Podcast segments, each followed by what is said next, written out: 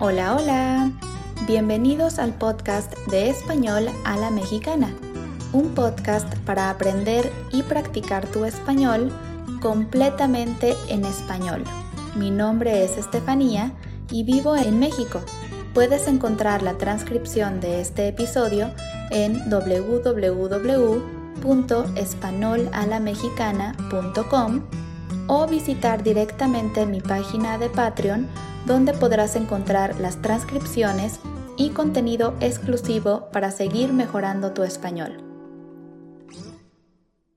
En el episodio de hoy les contaré sobre una nueva etapa en mi vida.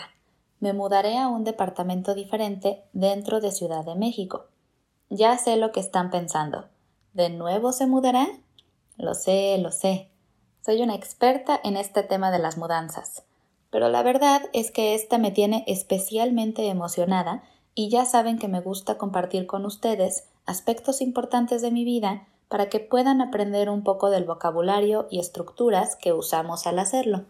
Recuerden que una conversación con un amigo o familiar la mayoría de las veces será sobre nuestra vida, sobre qué está pasando en ella, tanto cosas buenas como cosas malas. Y el propósito de estos episodios es darles una idea de cómo pueden compartir esas experiencias, esas noticias buenas o simplemente sus opiniones con sus seres queridos. No olviden que esto es solo un ejemplo y que al momento de expresar algo también existen estilos diferentes. Ustedes pueden tomar esto como una base, pero yo los invito a que encuentren su propia voz en español. Bueno, empecemos con esto. Yo he vivido sola desde hace muchos años, y cuando digo sola, me refiero a vivir fuera de casa de mis padres. Pero en todos esos años siempre he vivido con otras personas, con amigos o con compañeros de cuarto. Tengo muchos recuerdos súper divertidos y otros no tanto de esos años. Siempre es difícil independizarse, pero también puede ser algo muy positivo que nos haga sentir libres o exitosos. En todo ese tiempo siempre soñé con algún día tener un lugar para mí sola uno que pudiera decorar como yo quisiera. Confieso que cuando era niña tuve una etapa en la que quería ser decoradora de interiores. Me encantaba imaginar cómo decoraría todos los espacios de mi casa y pasaba horas viendo imágenes de revistas de decoración. Después me di cuenta de que realmente no me gustaría trabajar en eso y si soy totalmente honesta, tampoco tengo el talento. Pero me gusta pensar en la decoración de interiores como un pasatiempo. Soy amante de Pinterest y puedo pasar horas y horas viendo todas las ideas que hay ahí para decorar. También me gusta porque hay muchísimas ideas de manualidades. Una manualidad es como un do it yourself en inglés.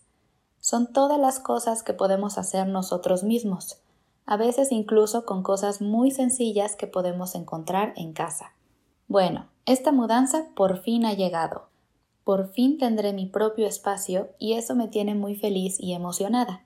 Es un departamento pequeñito, pero muy lindo y con mucho potencial, perfecto para una persona. La zona es muy linda y hay muchas cosas cerca, lo cual me gusta mucho.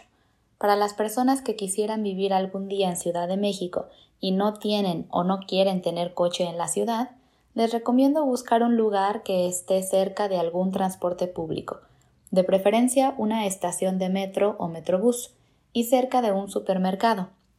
Si logras encontrar un lugar con esas características, su vida será mucho más fácil y cómoda. Afortunadamente, mi nuevo departamento tiene esas características y eso me da mucho gusto.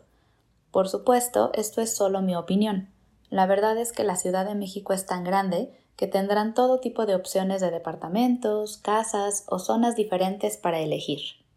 Cuando se quiere rentar un departamento o casa en México, generalmente siempre se piden los mismos requisitos, un aval y un depósito. Un aval es una persona que tiene una propiedad en la ciudad en donde quieres vivir, y el depósito es pagar generalmente una renta más para cubrir los gastos en caso de romper o lastimar algo en la casa o departamento que queremos rentar. Es posible rentar sin un aval, pero es un poco más caro. Hoy en día cada vez existen más plataformas que ayudan a las personas a rentar casas o departamentos de forma más fácil y directa, lo cual considero una excelente idea. A veces rentar un lugar puede ser un dolor de cabeza, pero otras veces es un proceso fácil y rápido. Una de las cosas que odio de las mudanzas es empacar.